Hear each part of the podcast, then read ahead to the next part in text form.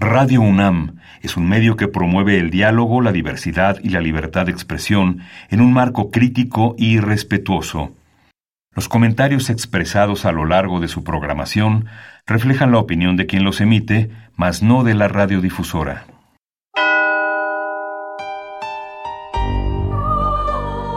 Abrazados por la luna para morar en la oscuridad y explorar los misterios al interior de cada uno de nosotros.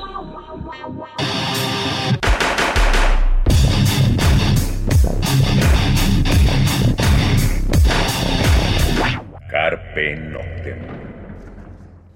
Hola, ¿qué tal? Muy buena luna, sean ustedes bienvenidos a Carpe Noctem, noche de jueves, madrugada de viernes, y pues por acá andamos. Hola, buena luna, Celsin Miquistli. Sanoni Blanco, y bueno, pues eh, esta noche ya, eh, pues tenemos a dos invitados que son de casa, que ya los extrañábamos. También Don Virus Chino no nos permitió estar tan cerca de mucha gente, porque tenía un rato que ambos no, no estaban acá en los micrófonos de Carpe Noctem. Y bueno, les damos de entrada la bienvenida. Por un lado está Raquel Castro, bienvenida, buena luna, Raquel. Hola, qué gusto estar con ustedes otra vez. Y por otro lado, pues tenemos a Alberto Chimal, también de casa, escritor. Alberto, buena luna, ¿cómo andas? Ay, muy buena luna para ustedes. Muy contento de, de estar otra vez por acá. Qué, qué, bonito, después de tanto tiempo. Bueno, vamos con la primera rola. Lo que vamos a escuchar es, eh, pues a Rosetta Stone, banda que conocemos perfectamente, que también sacó material nuevo en 2019. Esto es eh, Children of the Flu. Y bueno, pues escuchamos esto y regresamos.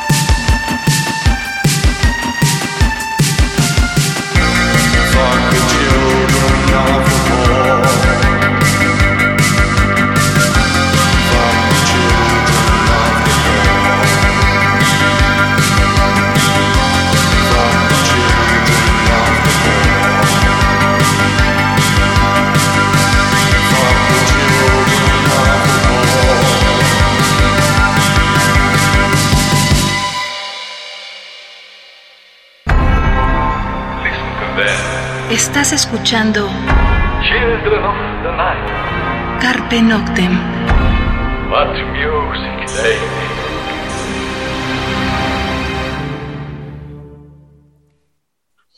Bien, eso fue Rosetta Stone, la canción Children of the Poor, del álbum, su álbum más reciente que salió en 2019. Y pues arrancamos este programa con Raquel y con Alberto. A ver, de entrada, eh, ¿cómo se da, cómo se gesta un trabajo? Digo, ustedes son pareja, ya los aquí los vamos a vergonear, pero ¿cómo se da el, el que sea, que se dé un, un este, trabajo en conjunto? Pues bueno, eh, este en particular, el Club de las Niñas Fantasma, pues fue un, un trabajo, digamos, repartido. Eh, ciertas porciones las hacía yo, ciertas porciones las hacía eh, Raquel. Hubo, hubo ciertas partes que a mí me interesaban en particular, que fueron a las que yo más me dediqué, y así también con ella. Nos íbamos intercambiando eh, los fragmentos según iban llegando y teníamos, pues, yo diría la, la política de estar de acuerdo en todo lo que iba a salir en el texto. Es decir, no es que fuera a ver mis secciones y las secciones de ella, sino que, sino que tenemos que estar de acuerdo en todo y a partir de eso, pues negociamos algunas cosas, este, nos argumentamos o convencimos de otras, pero, pero básicamente fue pues un proceso bastante fluido, bastante rápido, creo. Sí, de hecho, la idea original fue de Alberto, era un texto que tú ya tenías en mente desde tiempo atrás, ¿no? Y a la hora que nos propusieron hacer algo juntos, juntos ya tenemos un manual de escritura, pero pues nada que ver un manual de escritura con algo de ficción, ¿no? Entonces, cuando nos preguntaron si no queríamos hacer algo juntos, para niños, además, este, de- yo me acordé de ese proyecto que tenía Alberto y le dije, oye, tus niñas fantasma, ¿cómo ves? ¿Te animas a que sea entre dos? ¿O eres egoísta y las quieres hacer tú solo? y no, no fue egoísta. No, no fui ego- híjole. Qué verdad, ¿qué va a pensar la gente? Que eres muy generoso. La, la verdad es que sí pensé que el proyecto se prestaba para una, para una cosa así, para que no fuera, digamos, este, pues sobre todo tan, tan retorcido como podía llegar a ser, porque me conozco, porque me conozco cómo pueden llegar a ser eso- ese tipo de proyectos cuando, cuando los abordo yo solo, y quién sabe si lo hubiera terminado, porque si es una idea, en principio es una idea muy, muy simple, pero que puede tener toda una cantidad de implicaciones, ¿no? O sea, la idea de que todas esas leyendas que se cuentan en los edificios de oficina y en lugares parecidos de los fantasmas que se aparecen, que en muchas ocasiones es una niña, quién sabe por qué, este, que todo eso fuera cierto y que hab- había como hay un grupo de niñas que estaban como atoradas en lugares públicos de la ciudad, este, pues entre la vida y la muerte, ¿no? Si, si, me, si me iba yo, este, con mi propio impulso iba a acabar haciendo un tratado esotérico, una cosa así tremenda, ¿no? Para exorcizar la Ciudad de México. Para sí, claro. Entonces, mejor, entonces, pues que creo que, creo que, creo que está mejor así. Sí hay, hay este, digamos, una, una serie de páginas insertas dentro de la historia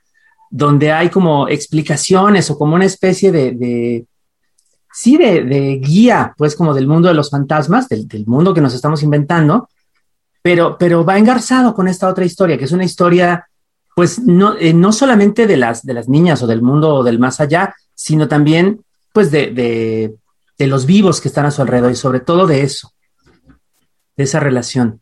Sí, porque La este verdad es tipo que de... esta parte que, de la que hablan, de en donde van insertando la, la, la novela como tal, eh, la narración como tal, con esta parte de tipo glosario de a qué se están refiriendo con cuestiones fantasmales, espectrales y demás, está bastante interesante, sobre todo por, por el público al que está dirigido el libro, ¿no?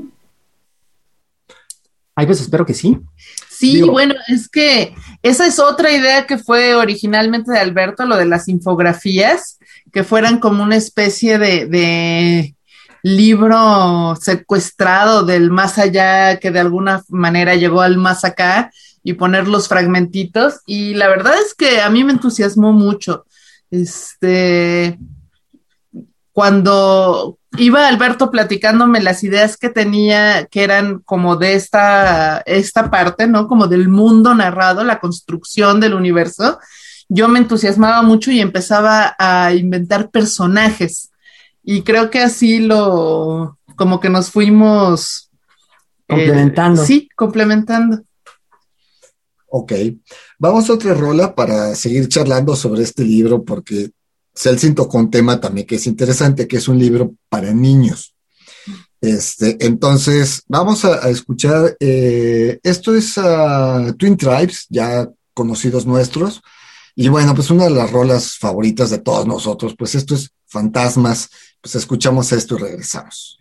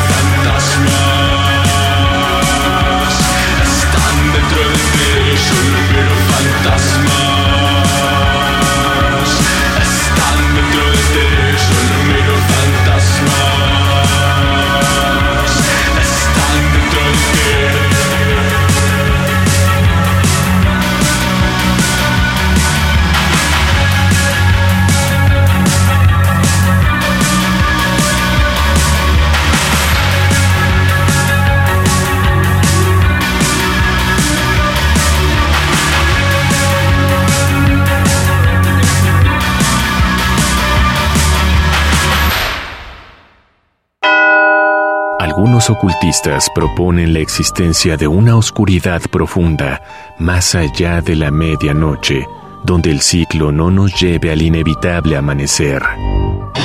Disfruta la noche en la búsqueda de la oscuridad completa, perfecta. Carpe Noctem. Radio UNAM, experiencia sonora. Bien, eso fue Fantasmas a cargo de Twin Tribes. Y seguimos charlando con Raquel Castro y con Alberto Chimal sobre, sobre este libro. Eh, ¿Cómo se da la parte de hacer ahora literatura para niños? ¿no? ¿Cómo, cómo llevar eh, sus dos mentes, que son demasiado creativas, digo, Raquel con los zombies y demás, y Alberto, bueno, ya ni hablemos, ¿no? Este, con todos los textos que tienes, pero bajarlo tres, cuatro rayitas y que sea entendible para niños. Eso no quiere decir que no nos pueda espantar, sino que este es otro tipo de pluma para que el niño pueda comprenderlo más fácil. ¿Cómo se da esto? Sí, eh, escribir para niños tiene mucho su chiste, ¿no? Eh, sobre todo hay que saber eh, cómo complementar diferentes aspectos. Por una parte, su desarrollo emocional, o sea, que cosas que a nosotros como adultos nos pueden aterrar, a los niños podrían no causarles mayor inquietud y otras que nos parecen a nosotros muy babosas, en realidad para un niño puede generar noches y noches de, insomnio, ¿no? Entonces hay que saber eh, echarse un clavado a, todas las cuestiones del desarrollo emocional, psicológico, este, en fin, ¿no? Intelectual de los niños para, para podernos ubicar en algo que, que les sea al mismo tiempo grato, pero también retador y como dices, pues que un poquito de miedo sí cause. Eh, se trata de no de, de generarles insomnio eh, una semana, pero sí que un poquito, sí volteen a ver si no hay alguien atrás de ellos de repente, ¿no? Entonces, toda esa parte, pues eh, se trata, creo, como de encontrar el, el, equilibrio y creo que el humor, el horror para niños debe tener mucho humor. Tiene que estar constantemente, bueno, el de adultos también, ¿no? Pero, pero en el caso de los niños, tienes que, que eh, dosificar bonito esa parte de, de, las risas con los sustos. Y, y, creo que probablemente eso fue lo más complicado, ¿no? ¿O no? Pues sí, yo creo que sí. Yo no, yo no me lo planteaba exactamente en los mismos términos que Raquel. A mí me parece que, digo, de, esta primera incursión de mi parte, ¿no? Porque Raquel sí, sí tiene más experiencia en esto que yo. Pero, pero de, de, ver este tipo de textos, me parece que, que aquellos que son los de los mejores eh, tienen como de alguna manera la intención de acompañar a quien los está leyendo como en el descubrimiento de todas estas cosas, el descubrimiento del miedo, pero también de, de las formas en las cuales puede enfrentarse el miedo, el descubrimiento de nuevos aspectos del mundo, el descubrimiento de, de nuevos aspectos en las personas que nos rodean, todos los cuales son eh, parte de la, pues, de la experiencia de crecer entonces, eh, yo me lo planteaba así, este es un libro que no está intentando aleccionar a nadie, uh -huh. sino al contrario, acompañarles de, en, en, ese trayecto. Y ese trayecto puede ser perfectamente pues, el mismo de los, de los propios personajes, aunque ellos vivan en un mundo donde los fantasmas sí existen. Eh, los descubrimientos son semejantes, son análogos. Así fue como yo me lo planteé. -huh. Nunca me lo contaste de ese modo. Bueno, hay, hay, un momento, sin hacer mucho spoiler, en el cual una de las protagonistas, una niña que se llama Carmen, se pone a pensar en la muerte y se pone y, y, descubre que no la percibe igual que la percibe su mamá. O sea, y lo dice expresamente mm -hmm. en el texto. En eso estaba yo pensando. Algo importante también es el manejo del lenguaje, ¿no? Porque no es lo mismo escribir justo para niños adolescentes que pues para adultos. Entonces, el manejo del lenguaje que está teniendo el libro o que tiene el libro para niños es como, sí, llevarlos a, como lo dijo Raquel hace un momento, llevarlos como a su realidad y acompañar todo lo que están viviendo para poder un poco imaginarse si en su casa o en su alrededor hay fantasmas, ¿no? Sí, fíjate, cuando yo era niña, quién sabe de dónde, bueno, no sé de dónde, en un restaurante, ven que antes vendían libros en la caja de los restaurantes, me, me hice de uno que era sobre el manual del perfecto cazafantasmas y que se suponía que era en serio, ¿no? Y wow, yo me moría de ganas de pescar un fantasma y al mismo tiempo me moría de miedo de hacerlo. Y muchas de las palabras no las entendía y tenía que ir al diccionario. ¿Y qué crees? Muchas de esas palabras no existían en el diccionario porque yo creo que se las inventaban los autores de temas sobrenaturales. Pero me acuerdo mucho de, de lo emocionante que era incluso hacer uno sus propias conjeturas a partir del contexto. Y como decía Alberto hace un momento, que la muerte no significa exactamente lo mismo a esa edad, ¿no? Entonces, eh, servía también para asomarse un poquito a un pozo sin sentir que te vas a caer de cabeza.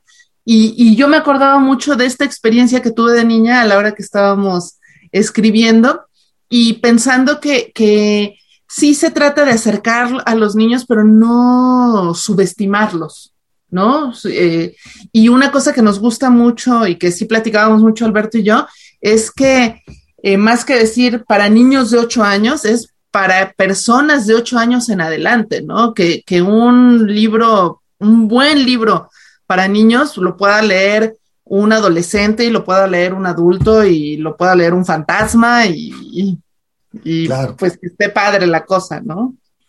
Vamos a otra rola y ahorita regresamos a seguir charlando sobre esto. Lo que vamos a escuchar es pues, una gran clásica, Super Heroines, la canción Children of the Light.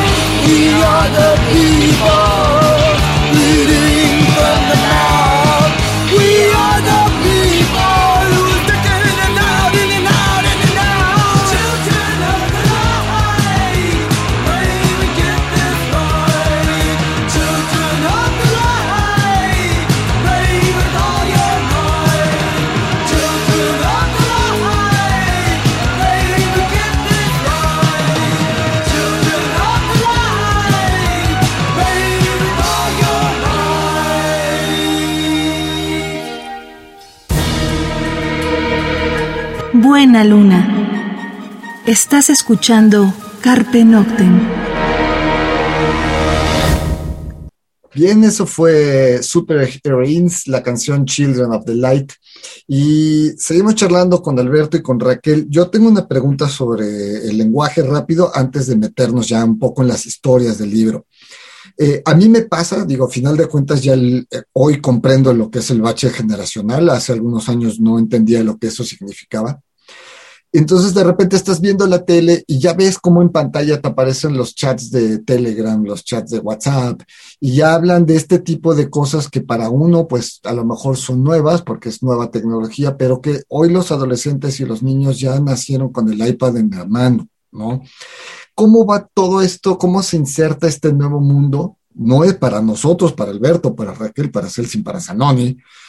¿Cómo lo- se inserta para que dentro de este libro sea completamente natural, porque los niños lo tienen completamente natural? ¿Y cómo captas a un niño que está con un celular, que ahora todo lo tiene en YouTube y lo tiene en Vimeo y lo tiene en bla, bla, bla, y que sus ídolos hoy son youtubers y ya no son el tío Gamboín, que en paz espante, además ya el tío, este, ¿cómo lo captas y cómo te lo llevas a una pluma?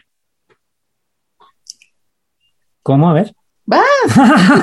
bueno, mire, eh, la verdad es que hay que estar todo el tiempo, eh, sí, va a sonar muy sangrón, pero a mí me gusta mucho contar esto que me contó Alberto de cuando Nabokov estaba escribiendo Lolita, que para poder captar bien en la forma de hablar de las adolescentes, eh, en escuelas de la zona decía que tenía una hija y que quería inscribirla a esa escuela, pero que necesitaba ver si la disciplina era la adecuada y que le daban chance de subirse al autobús escolar para ver cómo eran las, la- las rondas del autobús y él lo que iba haciendo era escuchar cómo hablaban las chavitas que venían atrás en el, en el camión y pues obvio no tenía ninguna hija que iba a inscribir en ninguna escuela, ¿no?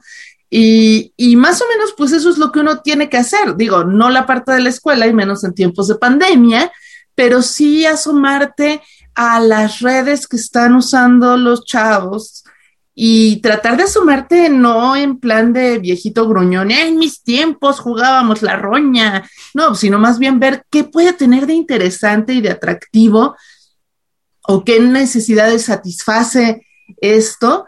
Y de repente vas descubriendo que la infancia no, no difiere tanto de cómo eran nuestros tiempos, nada más cambia como el disfraz, el armazón, ¿no?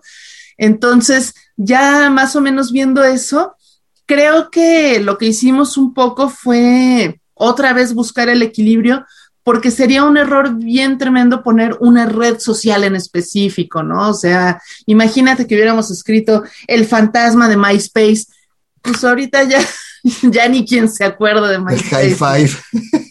Sí, caray. Entonces es un poco nada más dar la idea y creo que sí, sí se usa la tecnología y, y por ejemplo uno de los niños sí tiene celular, pero la otra no. Entonces así va un poco. Y los fantasmas los usan también. Ay, estoy ya haciendo. Ya está. Ya, No, bueno, perdón, a ver, ya, ya entramos a eso. Cuéntenos un poco de, de estas historias, pues para que la A gente. grandes rasgos, a a grandes, grandes rasgos. rasgos, exacto. Tú, Porque yo soy bien spoilera. Sí, ya me di cuenta. Este, bueno, la, la historia a grandes rasgos es lo siguiente. En, ahora sí que en la época actual, eh, dos niños que se llaman Carmen y René descubren que tienen una afición compartida por las historias de horror y se hacen amigos. Ellos ya iban en la misma escuela, tenían este. De hecho, sus, las mamás de ambos trabajan en el mismo lugar, entonces estaban con muchas ocasiones para, para estar juntos, pero no les había dado gusto hasta que se encontraron con que tenían ese interés en común.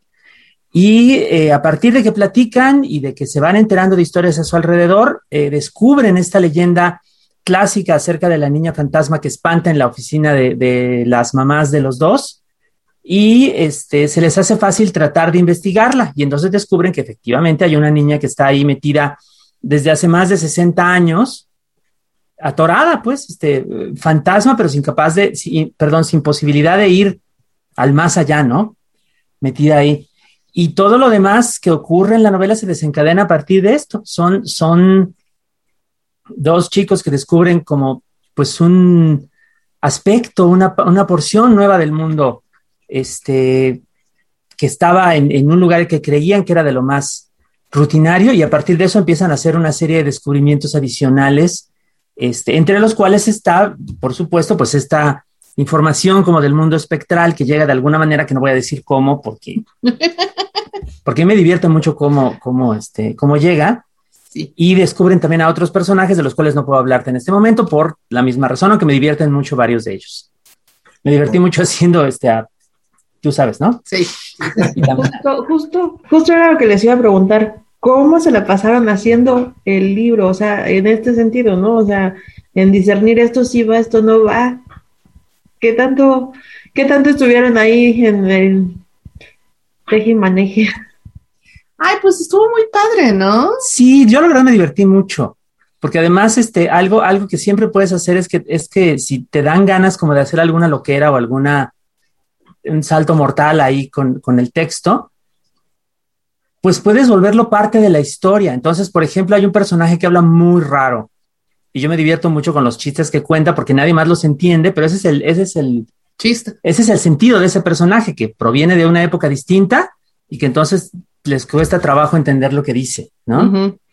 Eh, y también eh, hay diferencias en cómo se comportan los, los diferentes personajes vivos y no vivos. Hay diferencias en cómo se comportan también los adultos y los niños, ya sea vivos o no vivos. Entonces, este, todo eso es, todo eso es muy divertido. Todo eso da como para mucho humor y muchos intercambios y, y- y bromas, incluso al, al- al lado, pues, de, de los sustos y de otros episodios dramáticos que pueden pasar. Sí, fíjense, Alberto normalmente trabaja de un modo muy distinto al que trabajo yo. O sea, tiene más o menos la idea de dónde quiere, bueno, tiene la idea de dónde quiere llegar y de dónde va a partir, y en el camino puede pasar cualquier cosa. Y yo, en cambio, soy como más esquemática. Me gusta antes de empezar a escribir, eh, tener claro más o menos todos los puntos importantes que va a haber en la historia. En este caso, creo que encontramos un punto intermedio entre esas dos formas y todo lo platicábamos antes de empezar a escribir y teníamos que estar los dos de acuerdo y estar de acuerdo, de acuerdo, no que uno este, se le impusiera al otro, sino que dijéramos, bueno, va, me convences, o sabes qué, no me convences y, y tratar de encontrarle como el sentido. Entonces, de repente, nuestras pláticas ya no eran de cómo te fue en el día o qué hizo el gato hoy, sino realmente estábamos hablando del mundo de las niñas fantasmas y, y fue, pues se volvió un poco nuestro mundo, ¿no? Pues un poco sí estábamos, era, era como nuestro tema de conversación habitual y estábamos conviviendo ahí con, con la hechura de estos personajes todo el tiempo.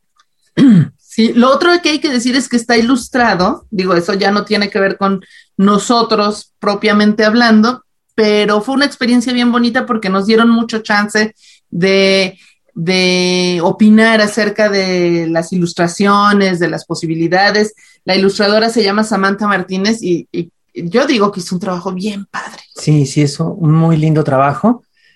Que además eh, ella se encargó también de hacer las páginas informativas, entonces yo que soy como medio obsesivo, sí le hice un guion, pues, de, de, de como qué se podía ver y dónde podían estar los garabatitos, dónde podían estar las anotaciones y los corazoncitos dibujados con pluma. ¿no? Alberto transfigurado en Alan Moore haciendo ahí su... Sí, sí, sí, no, pues yo me- por eso también me la pasé bomba. Ok, De vamos a otra rola y, y regresamos. Lo que vamos a escuchar es también conocidos nuestros, Mephisto Vals. Esto se llama Dear Familiar Phantoms. Pues lo escuchamos y regresamos. Dear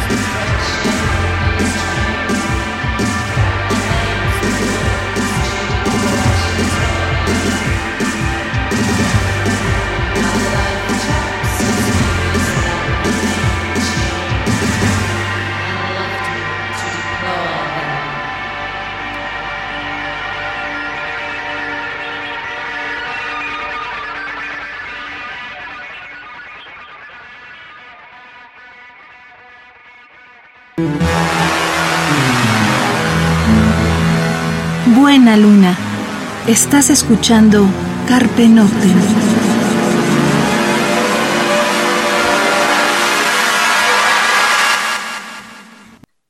Bien, eso fue Mephisto Valls, la canción Dear Familiar Phantoms. Y seguimos charlando con Raquel y con este Alberto Chimal sobre este nuevo libro. Eh, a ver, rápido, ¿esto se escribe durante la pandemia? Sí. Sí, Sí. sí, fue, fue, pues, pa- grueso del, el grueso de nuestra escritura durante la pandemia fue esto. Sí, se suponía que lo íbamos a terminar para mayo del año pasado, pero la pandemia no nos lo permitió. O sea, yo no podía escribir en los primeros dos meses de pandemia, nada. Sí, en lo que nos reponíamos del golpe, pues todo se paró, pero, pero luego avanzó bastante rápido. Y ya pudimos, pudimos entregarlo a comienzos de este año y ya de ahí ya siguió. ¿Qué tanto influyó todo esto en las historia, en la historia? Yo creo que no influyó directamente, o sea, no hay ningún personaje con cubrebocas, ¿no? No hay como una referencia directa a eso, pero yo creo que al menos inconscientemente sí la, la angustia de un personaje que está encerrado sí aparece ahí en Ay, el, claro. en el texto. ¿Qué iba a decir? Hay un personaje por ahí que manifiesta algunas cosas, ¿no? Podrían haber Sí. sido. Sí. Sí, yo creo que, yo creo que sí, sí tiene que ver, por Ya me supuesto. sirvió de terapia esta, esta de plática. Bueno, Está bien. ¿sí? Ok, ¿dónde se consigue? ¿Cómo está toda esta otra parte de, pues, la promoción y de la gente que lo, que lo quiera conseguir? Porque realmente va saliendo, porque también las editoriales, las imprentas, todo, todo se paró. Entonces, independientemente de que ustedes lo hayan entregado a finales del año pasado y se hacen todos los dibujos y todas estas cuestiones, ¿cómo está ahorita la distribución? ¿Cómo está toda esta parte? El libro está empezando a distribuirse pues en las librerías que están abriendo, ¿no? Con las salvedades del caso y también se puede conseguir en línea. Lo publicó Alfaguara, entonces se puede encontrar directamente en la tienda que ellos tienen, que es megustaleer.mx. Ahí se pide y lo llevan a, a donde uno esté, ¿no? Para no tener que salir si uno no lo desea. Eh, Alfaguara infantil. Alfaguara infantil, ajá. Justamente. Y este, Pero ya nos han mandado fotos de gente que lo ha encontrado, que en una librería en Zacatecas, que en una en Morelia. Entonces, pues, me, eh, sí, queremos pensar que ya está sí. circulando bien. ¿Han tenido retroalimentación de algún niño o algún adolescente que lo haya leído? Una mamá nos mandó una foto de su hija leyendo y nos dijo que, se, que la había convencido de irse a dormir hasta la una de la mañana porque estaba muy picada con el libro. Y una amiga mi- nuestra nos dijo que lo está leyendo con su nieta y que el día que no leyeron, la nieta le dijo, abuelita, ¿qué onda? Y que la abuelita le contestó, no vayas a leer sin mí, ¿eh? Entonces, lo, lo que tenemos es de gente que lo va empezando apenas, pero, pero bien, ¿no? No, sí, hasta el momento bien. ¿Ustedes Pero- cómo se sienten? Está ¿Cómo- iniciando la promoción, ¿no? Del libro. Sí, sí, apenas va, apenas va a comenzar. Vamos a tener nuestra primera actividad ah, de, de promoción pues a mediados de mes. O sea, en realidad apenas está, está empezando todo eso. ¿Y cómo nos sentimos?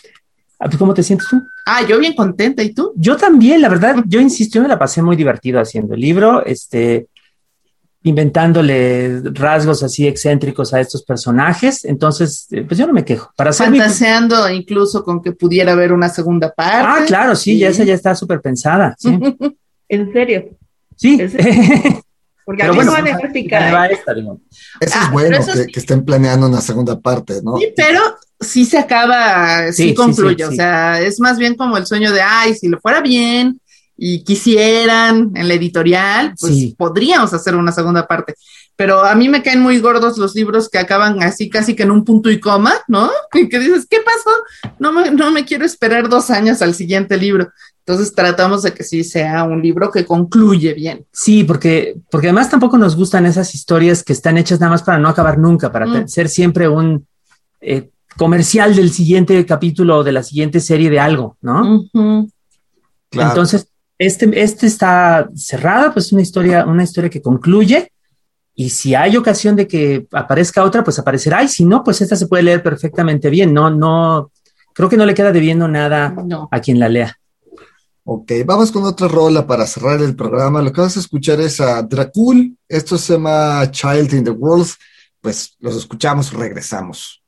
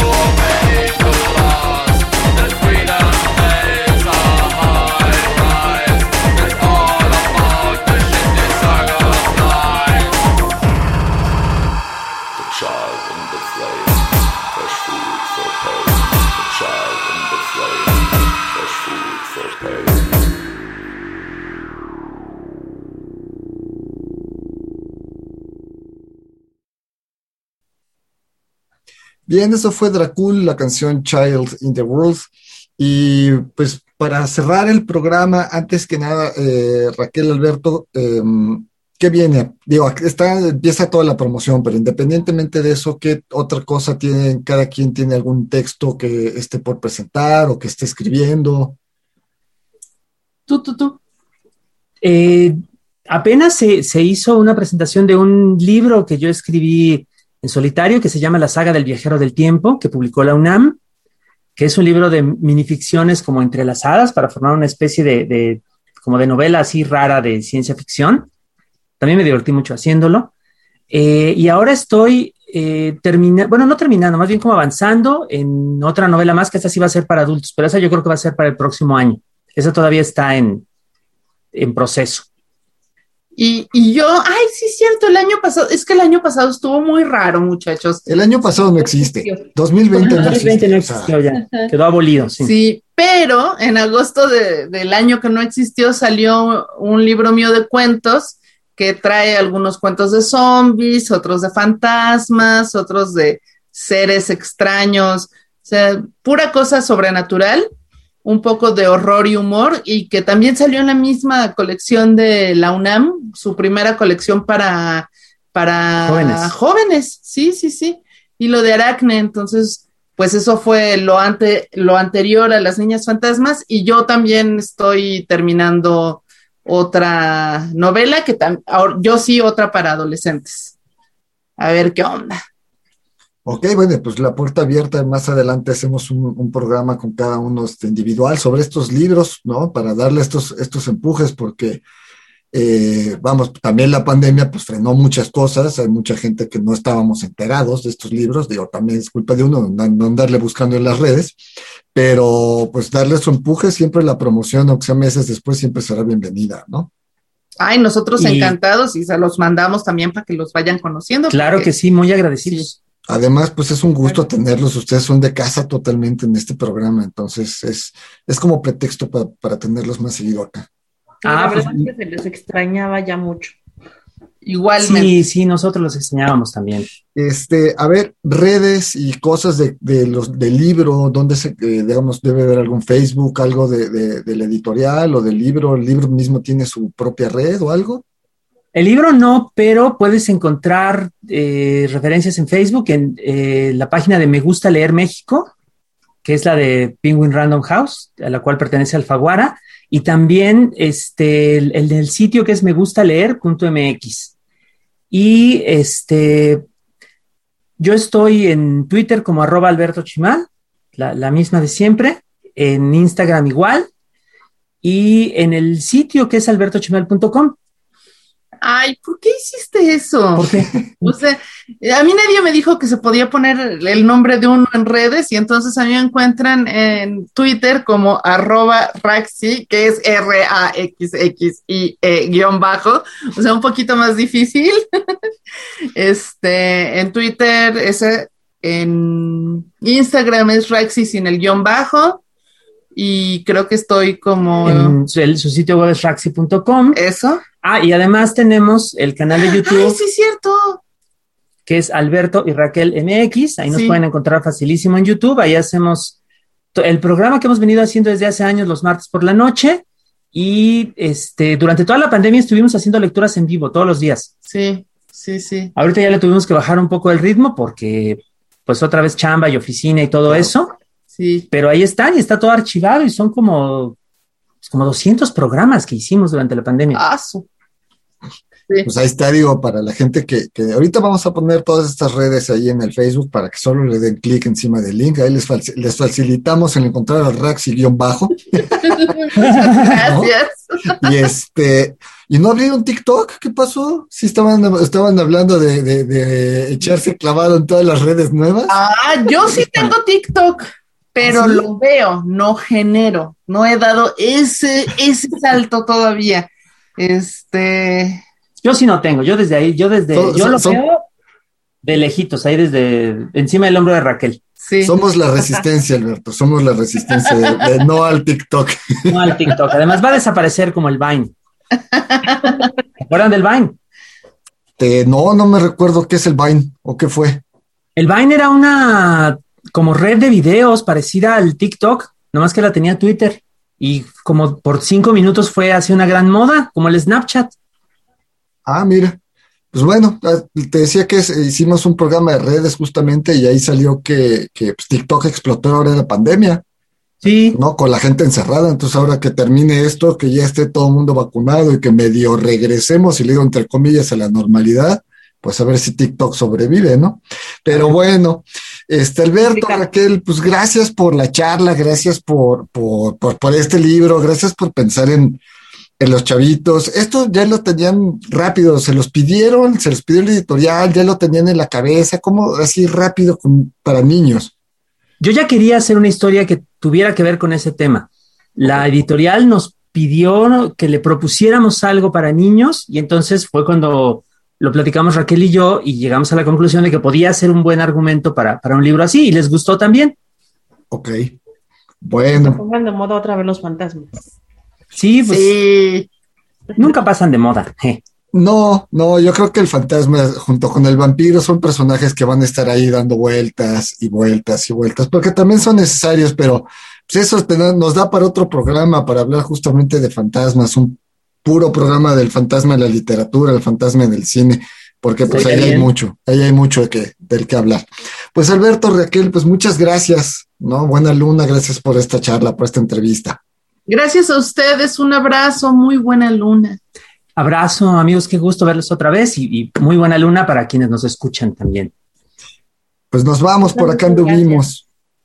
Buena luna, Ceci Miquistli. Sanani Blanco, y pues los vamos a dejar con una rola muy, muy bonita, tranquilita para terminar la noche. Pues esto es una banda que esperemos, hasta ahorita sigue siendo una banda fantasma, una banda que oficialmente desapareció en septiembre del año pasado, esperemos regrese. Anathema, y pues esto se llama eh, The Lost Child, justamente pues el niño perdido. Y pues los dejamos con esto. No, no es el de la trompeta y no hay un mariachi. Ahora que lo traduzco al español, no sé, mejor dejémoslo el de Lost Child a cargo de Anatema y con eso los escuchamos la próxima semana ya saben, cuídense, busquen el libro de Raquel y de Alberto y cuídense donde quiera que estén.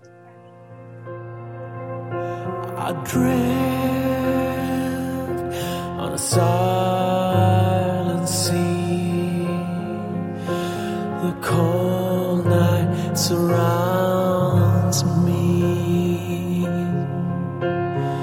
Black ice forms beneath the waves of a childhood dream.